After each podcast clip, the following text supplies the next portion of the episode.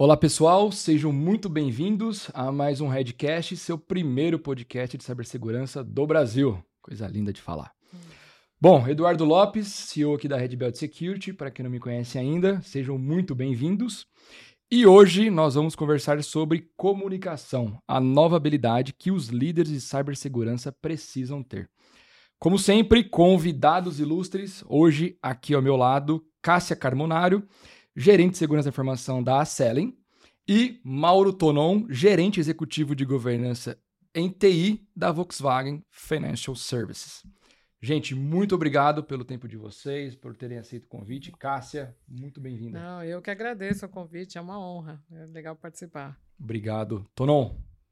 Muitíssimo obrigado. Super feliz de estar aqui com vocês. Vai ser excelente esse bate-papo. Um bate-papo muito legal, muito descontraído e de dores nossas. E sempre junto aqui comigo, Mateuzinhos Borges. É obrigado, meu velho. Vamos mais um dia buscar muito conhecimento para compartilhar com essa turma toda que acompanha a gente. Depois vocês me explicam a relação entre Mateuzinho para um cara de mais de 2 metros de altura, mas beleza, tá? Cara, isso que a cadeira dele tá no mínimo, né? É, é um negócio meio complicado. Bom, como sempre gosto né, de, de iniciar esse bate-papo aqui com alguns dados, trazer algumas informações que eu acho bem legal aqui para nós, tá? A maioria das decisões, a gente sabe que das grandes organizações, vem ali de mesas de reuniões junto com o board, né? E a hora que a gente fala de cibersegurança, é um assunto que cada vez mais está no meio ali desses bate-papos, dessas decisões. Ele acaba sendo talvez até algumas grandes variáveis do que a gente fala de cibersegurança, acaba ditando algumas regras de negócio. E tem um estudo né, é, global da Cybersecurity Venture, que aconteceu agora em 2022, que eles estão prevendo que até em 2025 o custo global de cybersecurity, de, de fraudes, crimes, atinja aí seus 10,5 trilhões de dólares. É uma loucura esse número. E tem um, um, relatório realizado pela Kaspersky, tá, que foram ouvidos ali em torno de 2 mil colaboradores, que 21% desses executivos no Brasil, que foram entrevistados, dizem que não se sentiriam à vontade para sinalizar que não entenderam algo em uma reunião hum. com o time de cibersegurança. A hora que a gente olha isso, hum. é uma dor, acho que minha, uma dor sua, uma dor de todos nós, que nós passamos, estamos passando e iremos passar em algum momento. Que é realmente, talvez, traduzir riscos, traduzir cibersegurança nesse momento, quando a gente fala com os executivos, os boards, que são pessoas que não viviam, talvez, é, essa parte de cibersegurança e entender que de fato é algo que vai acontecer com todos nós, né? Não é só com o vizinho, que a grama do vizinho é mais verde. Ao verde aí, tá vendo? Tá R mais puxado. Então, nesse momento, gente, Cássia, começando por você, é... o que, que você acha que mais acontece de ruído nessa comunicação? É talvez a hora que nós vamos falar de cibersegurança e TI, já cria-se um bloqueio na mente das pessoas de opa, lá vem assunto que eu não entendo ou é algo que vão falar de gastos e não investimentos? O que, que você acha que é um dos principais ali? Olha, o que eu acho que o assunto de cibersegurança ainda é muito técnico. E aí acho que é, é o que é o problema. Eu acho que os executivos, até para falar de TI, eles ainda têm algumas barreiras. Imagina cibersegurança. É, acho até que a palavra cibersegurança veio até para ajudar, né? Porque segurança da informação acho que ninguém entendia direito o que era. O cyber acho que deu um peso diferente, mas é muito técnico. É, eu entendo que os executivos eles estão querendo é, entender como que a empresa está protegida, o que, que a gente está fazendo, mas é difícil explicar para ele o que, que a gente está fazendo se a gente não passa pelo técnico, né? Porque Exato. quase todas as funções de cibersegurança são técnicas, né? Outro dia eu tive tentando explicar isso para um, um vice-presidente até, e ele era super leigo em TI em geral, né? Então ele não era uma pessoa de tecnologia. E eu fui explicar para ele como que funciona a estrutura de uma área de cibersegurança, como que deveria estruturar. E aí eu falei, basicamente, eu gosto de estruturar em duas, duas vertentes, uma mais técnica e uma mais de governança. Ele perguntou assim para mim, governança? Como assim? Não entendia nenhum conceito do que é governança que é o mesmo conceito que a gente aplica em TI, né? Acho que até meu colega aqui manja muito de governança, mas eu falo assim, às vezes é difícil explicar conceitos é, e amplitude, Quando a gente está falando com a executiva, ele também acha que, por exemplo, vamos dar um exemplo bem básico, ah, contratar um SOC, ter um firewall, pronto, já está protegido. Aí, às vezes, você tem que falar para ele que o universo de cibersegurança ele é grande, tem várias caixinhas e várias responsabilidades, você tem que olhar tudo. Você tem que olhar, às vezes, coisas que não faz até muito sentido. Por exemplo, é, a empresa faz negócio com o fornecedor vai contratar um fornecedor. Esse fornecedor precisa, por exemplo, ter cláusulas de segurança de informação no contrato. Então, é uma outra seara que bate com jurídico, que também envolve. Então, fora um checklist né, de assessment que tem que fazer do fornecedor. Então, é, eu acho que ainda o, a área de segurança é técnica e eu também sou das adeptas que acredita que a área de segurança é muito difícil sair dentro da TI até por causa disso, né? Porque é uma área extremamente técnica. E eu vejo que ela está expandindo Techniques, né? É, tem, a gente está falando de o número de aplicações que a gente gerencia é, é, é descomunal até, né?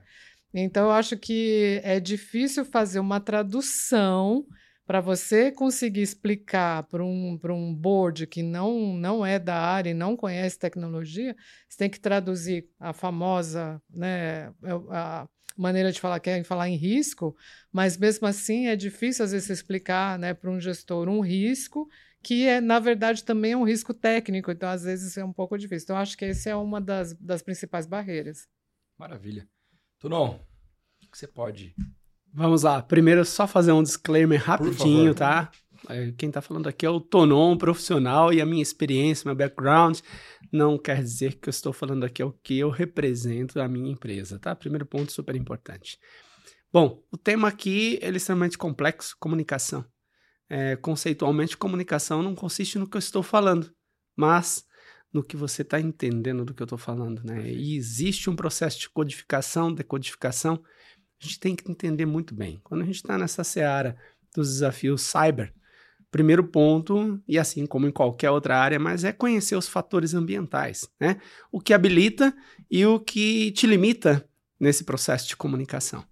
E pegando um pouco o gancho da Cássia, a gente tem um cenário que cyber, ela exponencialmente cresce em complexidade, tamanho, é, ameaça, é, é, realização de ataques bem-sucedidos no mercado, especialmente no período pós-pandemia, que isso foi exponencial. E a sensação que acho que o board de qualquer empresa sente quando a gente vai falar sobre isso com eles, eles é mais ou menos um sentimento mais ou menos assim, tá? Um processo de empatia que eu estou fazendo, posso não estar tá assertivo, mas acho que é a minha leitura.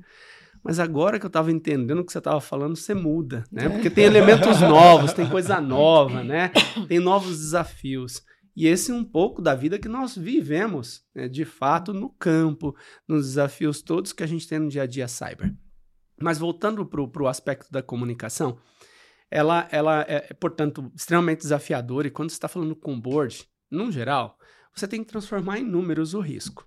Né? Ter o risco por si só é algo que, primeiro, né, na nossa cultura a gente só vê o risco negativo, não deveria ser assim. Primeiro ponto, super é, curioso, mas faz parte da nossa cultura. Mas fala um pouquinho mais disso. Como é, assim? Só nós temos os riscos negativos, que são as ameaças, Perfeito. mas e as oportunidades? Ninguém fala sobre isso, né? E ninguém aciona um board é, para falar sobre oportunidades com o tema de um risco sobre uma determinada perspectiva de um determinado assunto. Então, esse é o primeiro ponto que a gente acaba se boicotando como profissionais, né, que somos interlocutores de uma realidade que a empresa vive, e isso é um pouco cultural. Por outro lado, nós brasileiros somos muito bons em risco. É, essa é a minha avaliação pessoal. Tive algumas experiências fora, isso ficou muito claro para mim. Porque a gente convive com desafios um pouco diferentes que talvez lá fora, numa economia e sociedade muito mais estável, você não tem os mesmos riscos. E aí a gente percebe o quanto isso é propício para o cyber, que é o nosso tema aqui, não é? Uhum. Nós somos, e isso é uma pesquisa recente, o segundo país onde mais se tem ataque de ransomware. Uhum. Não é? Uma sim. pesquisa recente, vocês sim, devem ter visto na semana passada. Então, tudo isso traz uma complexidade de ingredientes muito peculiares na nossa comunicação. E a gente tem um hábito, e quase sempre a gente, como área de segurança, é oriundo de uma área de tecnologia, uhum temos um péssimo hábito que nos desabilita na comunicação com o C-Level, que é um techniquez muito forte. Hum. Muito. Então, acho que Esse é outro aspecto limitante e a gente tem que trabalhar muito na nossa formação, né? A nossa formação como líderes, ela tem que estar pautada em um tripé, né? Que é o conhecimento técnico, as habilidades de soft skills, que é gestão e tudo mais, e habilidades políticas. E você tem que entender muito bem o ambiente onde você está e traduzir numa linguagem que seja aceito, que tenha penetração. Então, só complementando um pouco do que a Cássia falou, essa é a minha leitura de como vejo os desafios. Legal. Perfeito. É, é, acho que só essa traduzir para uma linguagem que é aceita e entendível pelo outro interlocutor que é a grande dificuldade, né? A gente vê alguns executivos de cyber tentando traduzir isso com dashboards, mas continua sendo um dashboard informações técnicas, hum. número de vulnerabilidades, número de patch, número de ataques. Cara, chega no board e o cara vai olhar para aquilo e fala não me ajudou em nada. O que, que significa, né? O que, que significa? Ah, aumentou, diminuiu, mas ok. Significa eu o quê? preciso que aumente, que é. diminua. É. E aí a gente volta para a Cássia mencionou aqui atrás agora há pouco, que é chega o executivo e pergunta para você: nós estamos mais seguros hoje do que ontem? Estamos uhum. seguros? Uhum. Você me garante? Como que eu garanto que estamos seguros? Não, não existe. exato, exato. Mas é como que a gente traduz essa linguagem para o risco. E eu costumo falar que o board está muito acostumado a falar de risco, né? Eles falam de risco de imagem, risco jurídico, risco de continuidade de negócio. Então é uma linguagem fácil, é, comum para eles. Como que a gente traduz o cyber para uma linguagem de risco que eles entendam? Vai ser um risco de cibersegurança. E aí jogo para mesa. Tem alguma ideia de como trazer isso para essa linguagem de risco, cibersegurança, sem ser dashboard, sem ser o Technicase? Qual que é o outro lado? É, eu acho que é, uma das coisas que ele, que, ele, né, que o Tono falou é um pouco do perfil, de alguma experiência, algum jeito diferente da gente falar, que é, a gente tem que tentar é, entender um pouco qual é a mensagem que o, que o board realmente quer saber. E eu, eu concordo que fazer dashboards com números, por exemplo, a quantos pets eu apliquei, esse número não, não faz ajuda sentido. em nada. Né? Então, precisa trazer para o board riscos traduzidos, eu gosto, por exemplo, de usar algumas metodologias que traduzem poucos impactos, né? Por exemplo, reputação da empresa, impacto financeiro, impacto legal e o impacto operacional. Vai parar alguma coisa. Então, basicamente, são esses, esses quatro, acho mais fácil de explicar. A outra coisa é tentar trazer indicadores que são para tomada de decisão. Para que, que eu uso aquele indicador? Eu vou tomar alguma decisão. Se, eu, se é um indicador só operacional, ó, ah, eu estou operando bem. Ah, eu operei hoje 2 mil servidores, né? Então, assim, só está trazendo volume, né? Está me trazendo a operação, né? Oh, então, mas eu preciso tentar usar indicadores que mostram alguma ação que ou eu, é minha área mesmo precisa fazer, ou a empresa também tem que decidir o risco que ela quer. Tem que tentar, às vezes, compartilhar aquele risco. Porque o, esse é o outro, acho que é o que tá, também está atrelado à comunicação. A área de cibersegurança não é sozinha responsável pela segurança da empresa. Boa. É o board tem que assumir esse risco junto e tem que dividir e entender. Então, eu já cheguei a trabalhar com comitê de segurança da informação, então trazer gente de outras áreas também, mas depende um pouco do formato da empresa, às vezes isso funciona, às vezes também não, porque é, o board tem que botar peso nisso, porque senão a área de segurança continua falando sozinha, para dividir o risco junto. Né? Às vezes você está vendo, por exemplo, é, sei lá, tem uma atividade, um controle que você não implementou, porque você depende, às vezes, de outra área fazer, ou você depende de uma nova contratação, um novo custo que não tem ainda no seu budget. E aí, como que você vai priorizar aquilo? Acho que todo um board tem que decidir junto se, se é esse o caminho, né? Então, acho que é, tentar realmente trazer indicadores que, que são mais ligados à tomada de decisão e não só Perfeito. indicadores operacionais. Você deu uma ideia, porque assim, é, de novo, né? É, o objetivo aqui do nosso bate-papo é compartilhar informação de fato, né? E dores nossas, pessoas físicas, onde nós passamos. Você deu algum exemplo ali muito legal, reputação da empresa, né? Como que está a reputação ali do ambiente para tomada de decisão e o que, que pode parar, o que, que não pode parar. Qual outro que você falou? É... Perdão. É reputação da empresa, risco financeiro, risco legal ou jurídico, risco operacional. Gente, assim, são dicas já é, que se você conseguir transformar isto E a parte, desculpa, a parte de reputação, como que você está pegando essa pra, É, pra basicamente, gente... na hora que você vai apresentar um indicador, você, é, a gente pode usar aquela regrinha básica de risco, né? Que é o impacto, a probabilidade disso acontecer. Então, e aí você usa o impacto se aquilo acontecer ou se aquele risco, né, realmente acabar sendo, né, ocorrendo, se aquilo tem um impacto na reputação da empresa, qual é o nível de impacto, né? Então, dependendo da situação, às vezes não chega, né? Ninguém vai ficar sabendo. É um problema mais interno. Dependendo do risco, aí sim pode ter um impacto reputacional.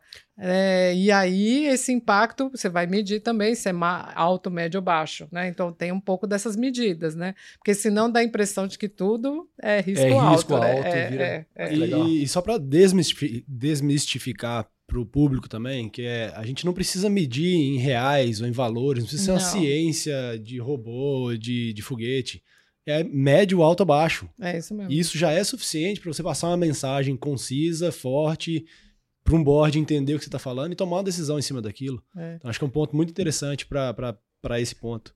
É ah, é, eu acho que é, o Tono também sabe um pouco sobre fazer a governança disso, fazer a tradução no formato de governança disso, né? Porque uma das coisas que eu sinto até dificuldade, por exemplo, você vai planejar o budget de um ano para o outro é, que é, é, tradição, toda empresa tem. Então você vai lá, vai fechar. A área DTI vai montar uma governança dos projetos iniciativas e vai ranquear essas iniciativas. Ela tem que ranquear. Para porque vai ter iniciativa de tudo quanto é lado, né? Então, esse processo é uma governança né, do budget, uma governança de prioridades, uma governança de iniciativa. Na hora de ranquear, tem indicadores assim: ah, qual que é o retorno do investimento? Gente, eu não consigo ranquear a cibersegurança usando esses, esses indicadores. Então, a própria governança, às vezes, da TI também não está olhando outro tipo de impacto. Eu tenho, eu tenho que ranquear baseado, por exemplo, em conformidade, aquilo é uma exigência legal? É, eu preciso ranquear em termos de risco, qual é o risco que eu estou reduzindo, eu estou né, trabalhando aquele risco. Então, eu acho que a parte de governança também é essencial, não é? Com certeza, hum. com certeza. É, e alguns aspectos, assim, só para complementar a sua fala, né? Uh, a gente também tem que ter uma, um cuidado com a comunicação, especialmente com o C-level da empresa, de não trazer muito só para esse aspecto operacional. Né?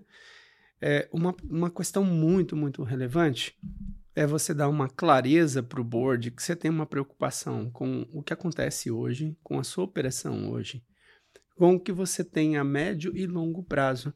Porque um dos desafios de tecnologia e uma das, talvez assim, a dificuldade que a gente tem em comunicar né, é, com o board é dar clareza sobre o que se precisa ser investido para a gente garantir a mesma linha de base, conformidade e nível de risco que é aceitável pela companhia que a gente tem hoje, considerando o crescimento da companhia. Exato. Porque, de acordo com a companhia, o mercado e etc., você tem diferentes projeções de crescimento. Isso vai também do momento, da oportunidade, enfim. Mas tem empresa que tem, eh, seja de maneira orgânica ou através de aquisições, planos de expansão uhum. muito agressivos. Uhum. E você tem que tratar e colocar isso muito claramente no roadmap da comunicação com o C-Level, né? Principalmente a gente que está fazendo essa, é, é, essa camada de conexão entre uh, o, o, time técnico com o time executivo, de mostrar que a, a, o grupo tem capacidade não só de olhar para o que a gente está sofrendo agora, né, para o que é o desafio de hoje, mas está olhando para tendências, está olhando para tecnologias, está olhando como você maximiza e expande sua capacidade através de novos ferramentais, usando inteligência artificial, porque as coisas crescem tanto lá fora que se você for questionado, né, os seus recursos são suficientes hoje, quase sempre a resposta é não. Mas o que você está fazendo para otimizar o que você precisa entregar diante do crescimento e etc. Né? Então, tudo isso é uma questão muito importante na comunicação com o C-Level. Existe uma expectativa da empresa para nós que somos é, executivos é, de, de, interface entre essas, é, o, o C-Level e o operacional, de mostrar que a gente tem um plano muito claro, que é operacional, que é tático, que é estratégico, que cobre essas, é, todas essas questões, e de que ao mesmo tempo a gente está antenado, olhando para o mercado, está conectado com os pares, está conectado com as novas tecnologias, está conectado com o mundo lá fora. Porque antigamente a proteção da, da, da área de segurança das empresas ela era por borda. Né? É. A empresa tinha uhum, uma borda exato. muito bem definida. Hoje a conexão everywhere, anywhere. E, e, e, isso muda tudo. Né? E quais são os desafios? E aí, quais as tecnologias que a empresa vai querer aderir para ela dar o próximo passo, para ela ir para um crescimento orgânico, por exemplo? Quais estratégias ela está adotando e como segurança da informação pode apoiar a garantir esse crescimento com segurança dentro do apetite ao risco? E tentar traduzir isso com um, dentro da governança que a gente tem que implantar, né? Uhum. Ou que a TI já, já segue talvez com uma proposição de business case invertida. A gente não vai conseguir garantir um retorno sobre investimento, uhum. mas a gente, na mitigação do risco, garante a não realização de um evento de risco que pode nos que trazer pode um prejuízo um significativo. E, obviamente, se eu tenho um impacto de imagem, isso pode ser até algo imensurável. E se eu tinha um plano de crescimento, pode ser interrompido. Quem nunca viu uma notícia no jornal que às vésperas de um IPO a empresa foi invadida. Exatamente. É. São, esse é clássico. Clássico. Né? Clássico. Eu vi dezenas de empresas nos últimos anos acontecendo isso. Qual o impacto? Cancela. Hum. É. Primeiro impacto, já direto. Então, e são coisas que às vezes até é imensurável, né? Quando a gente fala de risco de imagem. Exato. Mas a minha sugestão é tentar sempre olhar, né, pelo copo meio cheio, ao invés de já que você não consegue trazer um benefício, um rendimento sobre aquilo, né? Porque é um business case tradicional, que você consiga pelo menos quantificar. Que você está trazendo a tua empresa dentro de um nível de apetite ao risco com a proteção para eventos que podem trazer um prejuízo, que pode prejudicar todo o plano estratégico dela. Mas todo, você acha que ainda, a gente falou de ruídos, né? Os problemas que geram. É, não vou nem perguntar quais são os ruídos, acho que a gente já consegue já, né? Às vezes é falta de investimento, às vezes é describilidade. Mas a hora que a gente olha é, para executivos, CISOs, governança, daí em diante, por onde você já passou, por onde você também já, é, vocês veem que é muita falta, talvez, de nós sermos mais didáticos, é, ou talvez de nós nos pegarmos muito, não, eu conheço isso, entendo muito bem disso, e para eu me firmar naquela reunião, é, eu vou falar aquilo que eu sei. O é, que, que, que, falta, será, para essa é. conexão? Ou é o outro lado que não está com apetite de aprendizado? Eu acho que é uma mistura de coisas, mas uma das coisas é a seguinte: um profissional de que cuida da área de segurança, às vezes ele é um profissional de uma carreira que ele está começando, está se desenvolvendo, ele já tem que fazer um papel de um CISO, de um diretor, ele não, não navegou tudo aquilo ainda. Né? E às vezes é um, é um né? É porque eu falo assim, um C-Level chegou, esse level não chegou em cinco anos, né? Claro, tem algumas raras exceções.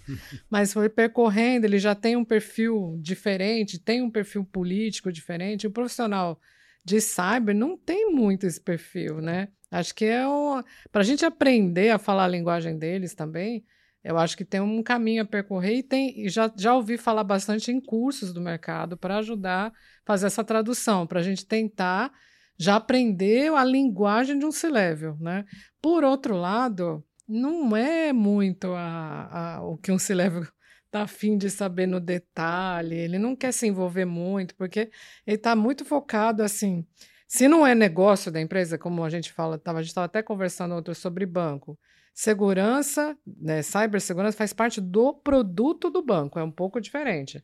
Né? Mais uma outra empresa onde a cibersegurança é só na retaguarda, é só background, é, isso para um, um C-Level está muito tá preocupado com outras coisas. E aí fazer a tradução para ele, é, ele também, eu acho que ele também não entende, porque ele não vai participar dos fóruns que a gente participa, ele não assiste os podcasts que a gente, é. que a gente assiste, ele não está nesse meio, né? É. Os profissionais de cibersegurança, pelo menos a gente tem uma, uma, um ponto forte que a gente está sempre se conectado, né? A gente tem grupo, tem grupo no WhatsApp, participa de fórum, está participando aqui do podcast, a gente troca muitas ideias, né? E, e, e uh, os, os, os, diretores estão, né, o board da empresa está preocupado em ver a saúde da empresa, em fazer a empresa produzir, fazer a empresa vender, fazer a empresa ganhar lucro, aquela coisa toda. Na hora da gente conseguir trazer um assunto lá do background e trazer para ele, então, dependendo da empresa, é uma distância grande. Então, eu sinto, sim, dificuldade até como experiência profissional. Eu consigo explicar para muita gente o que, que é cibersegurança, mas eu sinto, sim, uma dificuldade de falar com o C-Level. Porque é uma, é uma, digamos assim, é uma vivência que eu nunca fui C-Level para saber, né? Então, eu acho que essa vivência eu não tenho. Então, às vezes, para eu chegar lá, tem que ficar tentando entender qual que é a linguagem mesmo deles. Então, eu entendo sim que, que tem, tem uma. Tem. O que você acha, não? That's all about people. É. E não tem uma solução mágica, uma bala de prata para a gente matar isso. E não é um enlatado, né? Não é um curso uhum. pronto que Perfeito. vai resolver nosso problema. Tudo ajuda, né? Todo exercício ajuda. Mas é, é, existe realmente essa complexidade porque a gente está lidando de pessoa, com pessoas.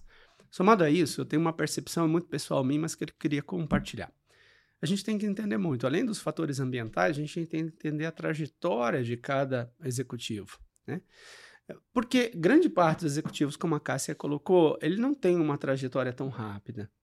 É um ciclo, né? Ele passou por vários estágios, tal como nós estamos passando, trilhou vários uhum. caminhos. E aí me lembro de uma palestra que a gente teve na minha falecida, né, que foi da convenção. Não me lembro o, o nome do cara, mas foi muito engraçado, né, porque ele dizia assim: na, bem na minha vez, né? E ele gesticulava dessa forma, tudo muda, né? É, e, e, é curioso, porque isso me chamou muita atenção uh, no seguinte aspecto. Vamos, vamos colocar empatia tudo, né? Eu acho que para resolver problemas de comunicação, se colocar no lugar da outra pessoa Total. que está recebendo a comunicação faz toda a diferença. Vamos entender como é o ciclo? E isso tem tudo a ver com a conexão do cara lá que dizia bem na minha vez, porque ele reclamava que quando ele chegou no tão sonhado é, posto de diretoria do C-Level, que ele esperava uma salinha fechada, uhum. onde ele pudesse fazer o que ele quisesse, atender o telefone quando ele quisesse, com uma secretária que barrasse todo mundo. É coisa de filme. Exato, ele falou, bem na minha vez, tudo mudou, o mundo mudou, não é? E aí é muito curioso, porque eu comecei a fazer um paralelo com essa brincadeira dele, mas que representa muito do que a gente vive. Você pegar uma pessoa hoje de um C-level que tem 20, 30, 30 anos de carreira, o que naturalmente aconteceu com eles, que talvez tenha acontecido conosco, se a gente não se atentar, a gente cai na mesma armadilha. É, ele tem referências, e para ele a referência do que ele viveu, e para ele chegar onde ele chegou, foi muito se espelhando nas pessoas que estão na frente dele. Mas as pessoas que estavam na frente dele não sofriam os desafios do mundo atual. Verdade. Verdade. São novos, né? Então ele chega numa posição de C-level onde tudo é diferente. E o que ele tinha na mentalidade dele sobre o desafio de C-level já não é realidade. E aí ele tem que desenvolver novas competências, as pessoas que estão interlocutando com ele, que somos nós, né? É, tem um perfil muito diferente do dele, então existe um gap. E existe para. Não estou dizendo que isso é, é, é, real do que acontece em toda empresa, eu já tive de tudo, e felizmente isso tem mudado bastante, né? Mas existe é, o, o executivo que ele continua lá depois de 30, 40 anos, acreditando que o que levou ele até lá vai é o que vai manter. É, que vai ser para os próximos que anos. Vai prosperar. Vai, é que as mesmas técnicas que resolviam os problemas das pessoas que eram referência dele, ele pode aplicar porque resolve a dele. Então, nisso você ainda vê o que eu chamo de old school, né? Muito Exato. comando e controle, muita restrição. E você acha, por exemplo, que vai funcionar. E, e, o cara exigindo uma resposta muito binária, né? Não, não, você tem que ser preciso. Ou é A ou é B. Exato. Tem essa resposta, Cássia, é, para o nosso mundo? Não, não tem. É complexo. Nós entendeu? estamos seguros? É. Nós estamos seguros? É. Isso, o investimento que eu estou aprovando para você hoje resolve o nosso problema? Primeira resposta é. clássica. Isso eu já catequizei até né, na minha empresa, que eu disse assim: não me faça essa pergunta, se você fizer, já, já sabe a resposta. Uhum. É não. Por quê? Porque os problemas e desafios que eu tenho hoje, amanhã serão outros. Então nós vivemos num mundo extremamente dinâmico, não tem como, não existe receita de bolo aí. Você falou Exato. de plano estratégico de um ano, e quando é de cinco? Nossa. Então... É. Você entendeu o quanto é complexo, o quanto é difícil? E isso é a realidade das empresas, e muitas vezes você não vai fugir disso, porque a empresa tem uma história, tem uma trajetória, um pouco disso que eu falei, né? E o que fez ela ter o sucesso que ela teve foi fazendo todo esse plano, Perfeito. mas o mundo é muito dinâmico. Antigamente, se ter um plano estratégico de 5 anos, de 20 anos, de 10 anos, dependendo da atividade, era um privilégio de poucas que atingiram essa maturidade. Hoje eu posso dizer que ela é uma pedra ou no sapato ou ela é aquela bola de chumbo que te amarra na mesa. né? Porque não representa a realidade dos desafios que a gente tem lá fora. Comunicar tudo isso com o C-Level, dar essa visibilidade e mostrar que os desafios são outros, que o mundo lá fora é outro e que a gente tem que evoluir num ritmo que não somos nós que ditamos como empresa, mas é lá fora que direciona o caminho, que eu tenho que seguir as alternativas que eu vou ter que implantar e muitas vezes não muito distante da realidade, ela é empírica. É. é complexo, você concorda? Na cabeça dele, você imagina a loucura? Não Fala assim, mas eu me preparei, agora você vem me dizer que tudo que eu me é. preparei não serve? É. é. Entende? Parece que e, nós e somos o mensageiro do apocalipse. Né? Geralmente é. nós, né, nós temos que cortar isso. É, primeiro que é o que segurança bloqueia tudo, segurança gasta demais e mensageiro do apocalipse. E outra coisa, bom ponto, isso daí é excelente, na verdade. E tinha aqui uma pergunta é, que quando conversando né, internamente, eu falei, pô, mas essa pergunta não. Deixa eu ver se faz muito sentido. Que esse próprio relatório da Kaspersky fala da famosa vergonha de perguntar. Hum. Desses levels. E eu falei, pô, interessante, mas da onde? E eu resgatei. Ainda hoje, eu, só eu tenho reunião, pelo menos com dois de grandes empresas, né? Um é um CFO e o outro é um diretor de riscos, que é a parte de, de TI, de, tá, tá embaixo dele.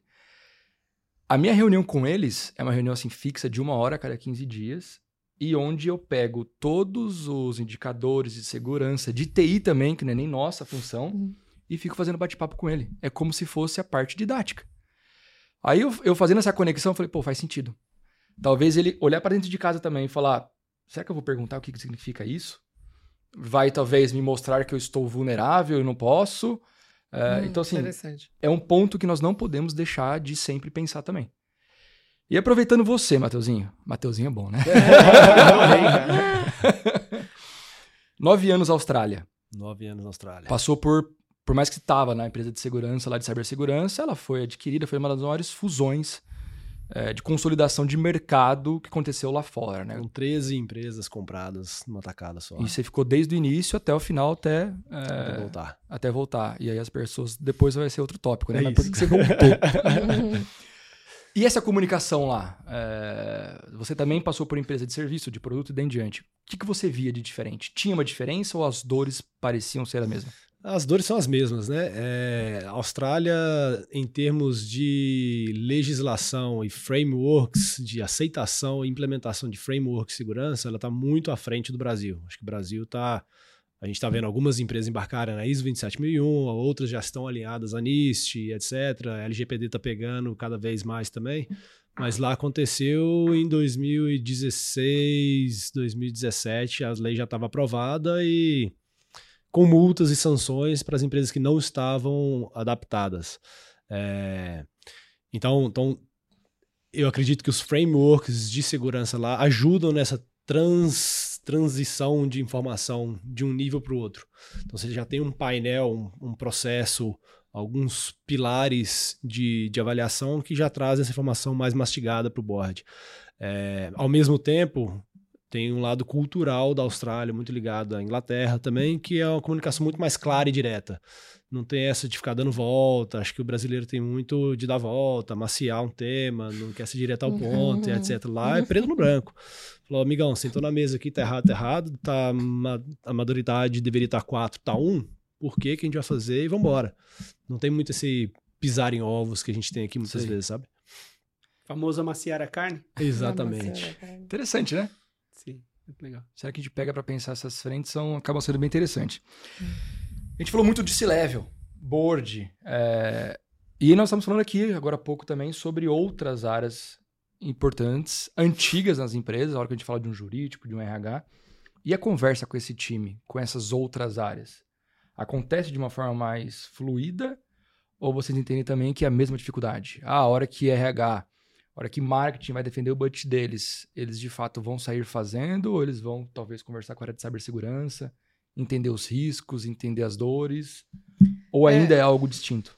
É, acho que o problema maior é mais é a empresa ter governança e processo para todos os processos da empresa passarem por cibersegurança, porque na teoria nenhuma iniciativa, nenhum projeto deveria passar, né, passar batido. É, mas quando a gente consegue criar uma parceria, porque a gente tem que criar parceria com as áreas. É. Primeira coisa, a área de segurança, se ela é uma área que só diz não, ah, não pode, está bloqueado, não pode, não deixa, não está autorizado, as áreas vão dar um jeito de bypassar.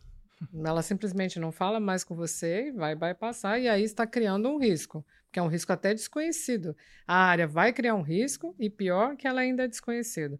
Então, é, na, na, minha experiência, todas as empresas que eu trabalhei, que eu consegui explicar para a área que eu estava ali para ajudar, que eu estava ali para promover e fazer com que o negócio funcionasse, a, a, pessoa conseguisse colocar aquilo em produção, conseguisse executar um projeto e que a gente só ia ajudar né, a colocar a segurança, deixar aquele projeto mais seguro da melhor forma possível, é, a gente começou a inverter. As áreas começaram a, sempre a nos envolver. Então, no começo, todo mundo né, nem passava pela porta, né? Todo mundo falava, ah, de segurança fica ali no cantinho, ah, então deixa eles. Ah, vou almoçar, não, não convida eles, né? Era coisa assim, né? Passa pizza por baixo ali. É, é. E, e, com esse comportamento de dizer não o tempo inteiro, você acaba criando seu próprio você problema. É, é, é sim. Isso. A gente. Pé, né? é, é, isso. Eu escutei uma, uma, metáfora, até aqui no, no Redcast uma vez, de, eu nem lembro quem que é, talvez o Glauco da, da Cielo, que era: eu preciso entender que o, o negócio está tentando construir uma escada eu não vou parar a escada, falar para não, não construir jeito, a escada. Exato. Eu vou construir guarda-corpo ao redor da escada para garantir que quem for subir está seguro. Uhum. Esse é o meu papel é. como um gestor é de segurança. É, é, entender onde o business está querendo chegar e ajudar ele a chegar lá de maneira segura. É isso mesmo. A gente até brinca no mercado, às vezes, que quando um, um, um head de segurança fala muito não, talvez ele está falando não a um lado mais conservador, até para se proteger, que talvez ele não saiba como como responder adequadamente, qual que é a proteção, o jeito que ele teria que colocar os requisitos para aquilo. A gente não fala não para nada de cara. Claro que tem algumas políticas, alguns requisitos, mas no geral eu já, eu já liberei coisas absurdas, mas tudo assim, tá bom, gente, não tem jeito, vou ter que liberar, vou ter que liberar, mas vamos combinar o jogo aqui? Então a gente fazia é, por um período é, determinado, fazer uma carta de risco, fazer alguma coisa, porque a gente sabia que às vezes não dá para implementar o requisito por completo, mas a gente deixava todo mundo ciente, né? E aos poucos, depois a gente até brincava que a nossa sala era parecia pizzaria, né? Era, todo mundo queria entrar lá, falar, e aí a gente começou a ser envolvido em tudo. Mas é, acho que esse é o papel importante do gestor. E você sabe que isso não é muito comum na área não são todos os gestores de segurança que conseguem fazer isso, tá? É, tem até pesquisas falando um pouco disso, né? Que as áreas às vezes se afastam, né? Quando o gestor é muito rude, eu falo, falo só não para tudo, né? E o papel da área de conseguir fazer essa ligação, né? Com, com o papel da área de segurança, de fazer a ligação com a área de negócio, tem muito a ver também com isso, que é é, analisar, fazer uma análise de risco das iniciativas ou ajudar nos requisitos de um jeito que ele consiga ele vai fazer o negócio, ele não vai parar. É que nem você falou, tá desconstruindo a escada, vai construir, né? Não tem como parar, né? Um, um ou outro caso, às vezes, é muito sério, a gente pede para dar uma segurada. Mas mesmo assim, a gente fala, a gente tenta investigar se aquela segurada, qual é o impacto que vai trazer. Então, é porque a gente tem que balancear, né? Qual é o impacto de parar uma operação mediante Nossa. o impacto de a operação funcionar de maneira completamente insegura, trazendo um risco. Então, dependendo, já, já tivemos casos que a gente fala assim, não, tira essa aplicação do ar imediatamente, vai tirar. Né? Dependendo da situação, vai do tirar. Do impacto que gera, né? É, porque o risco era tão maior do que... Da, então, a gente a conversa com a olha, dá para parar isso aqui? Vamos que você consegue parar por quanto tempo? Dá para parar uma semana até a gente arrumar, arruma e sobe de novo. Então é assim, vai negociando. É, eu tive um caso interessante uma vez que trabalhei numa empresa que precisava lançar uma, uma nova maneira de trabalhar, um jeito novo de vender cinco dias antes da Black Friday. Não, agora a gente vai vender assim. Mas eu falo, meu Deus do céu, cinco dias antes. O desafio dele, claro, era fazer a parte funcional, só que não dava tempo de desenvolver sistemicamente. Ele tinha que fazer dois sistemas absolutamente diferentes se falarem. Não tinha como, eles tinham que se falar. E aí ele olhou assim para mim, Cássia, o único jeito de eu conseguir fazer isso funcionar é usar a conta de privilégio mais elevada. Aí eu, caramba, meu Deus. meu Deus do céu. Olha, mas vai ter que lançar, já está publicado para o mercado, já está todo mundo sabendo, é um diferencial, nós vamos lançar esse produto, não tem jeito de não fazer. Eu falei, bom, a gente. É por quanto tempo? É só durante a Black Friday, por uma semana, depois a gente tira do ar. Então tá. Fizer uma cartinha de risco, vai usar, conta com o privilégio elevado, não ia falar não. Mas assim, estava todo mundo ciente do risco, foi bem controlado. O que a gente foi tentando é cercar quem é que vai ter acesso, quem é que vai controlar aquele acesso. Não, vai ser tudo controladinho. Acabou o período, desliga, desligou, pronto, resolveu. Então, assim, é um jeito, né? Então, é legal porque eles poderiam ter feito isso sem me avisar. Poderia? Poderia. Estava usando a conta lá sem me avisar, mas ele fez questão de falar: Cássio, eu estou com risco aqui, não sei o que fazer, o que eu faço? Faço ou não faço? Não, faz. A gente, eu estou ciente, estamos administrando né, o risco em, em, conjunto e vamos colocar o produto no ar. E ele colocou. Né? E deu certo. Deu certo. Deu certo. É. Aí, Tonon, falou muito de falha de comunicação, ruídos. É, para a gente finalizar, que, que você, com a sua experiência, recomendaria para as pessoas que estão nos escutando, ouvindo, vendo, uh, para tentarem melhorar esse, esse ruído, essa comunicação? O que, que funcionou com você que você poderia compartilhar? Legal. Posso só resgatar um Por ponto? favor. Quando você tocou no assunto, né? Vergonha de perguntar. Acho que tem que desconstruir um pouco isso, né? Vergonha deveria ter de não, de, deveria de ter não, de não, não ter humildade de dizer não sei. Não sei, exato. Ou preciso aprender. Porque isso é uma realidade. O mundo que a gente vive, eu nunca vou saber tudo. Quanto mais rápido eu entender que o grande segredo profissional do futuro é ele não saber tudo, mas saber aprender e lidar com o desconhecido, é a chave de sucesso para todo mundo. É, né? Steve Jobs já falava, né? Uhum. Quem sabe perguntar consegue chegar aonde quiser e construir o que quiser. Com IA isso está provado mais que nunca, Pelo não? Chat GPT que, que, que, é. que Ele obriga as pessoas pra, a perguntar. É, exatamente. Que veio para nos ensinar que isso a era verdade é. há décadas atrás, né? Esse statement. Mas agora falando sobre esses desafios e a sua pergunta, o desafio da comunicação. Para mim, assim, primeiro ponto, eu acho que a gente tem que cocriar. Né? E quando eu estou falando das barreiras, e estou falando de cocriação na barreira da comunicação, especialmente com o C-Level, é trazer para o jogo, é não ser algo assim pragmático, é não ser aquele negócio binário, um ou zero, e estar tá sempre aberto, porque o processo de comunicação ele tem que ser evolutivo. Né? E está sempre aberto para o feedback, para entender o que foi efetivo, para o que não foi efetivo, Perfeito. o que está dando resultado, o que não está dando resultado. E ter é, outra coisa muito legal, né? Isso acho que tem muito a ver também com a cultura da organização. Eu tenho a felicidade de hoje estar numa organização que tem investido muito em uma questão cultural, né? De disseminação de uma cultura nova que a gente precisa para crescer o tanto que a gente quer. Perfeito. Isso é muito legal. E outro aspecto muito positivo que a gente tem lá é a cocriação, é a colaboração entre times. Segurança da informação não é ninguém se eu não embarcar junto. Privacidade, risco operacional, compliance exato, jurídico exato. e um monte de outras áreas como áreas de negócio. E falando né, dessa comunicação, seja com os nossos pares, ou seja com o C-Level, que é o principal tema e a discussão que a gente tem falado aqui, eu acho que é assim, cocrie, Coloque na mesa de maneira muito clara que não tem bala de prata. Essa história, sabe, do tipo, tem alguém que sabe fazer uma comunicação perfeita. Eu quero entender se ele está comunicando a informação fidedigna, real, Excelente. com transparência. Excelente. Porque fazer uma comunicação, um PowerPoint bonito e lá apresentar, entender como é o mindset da pessoa, comunicar aquilo, é um dos desafios. O que eu tenho que ter uma visão holística do que a empresa precisa e de como o cyber e como nós, executivos, nos comunicamos entre esses campos para garantir o nível de proteção ou garantir que os riscos estejam dentro do apetite que a, que a companhia define. Então vamos co-criar, inclusive com o C-level da empresa, vamos chamá-los para o debate entender o que, que a gente faz bem, o que, que a gente não faz bem, onde a gente está errando, e vamos construir juntos. Né? Isso eu acho que tem tudo a ver com aquilo. A vergonha deveria saber, não, deveria ser de não ter humildade, de, de entender que a gente tem que aprender sempre.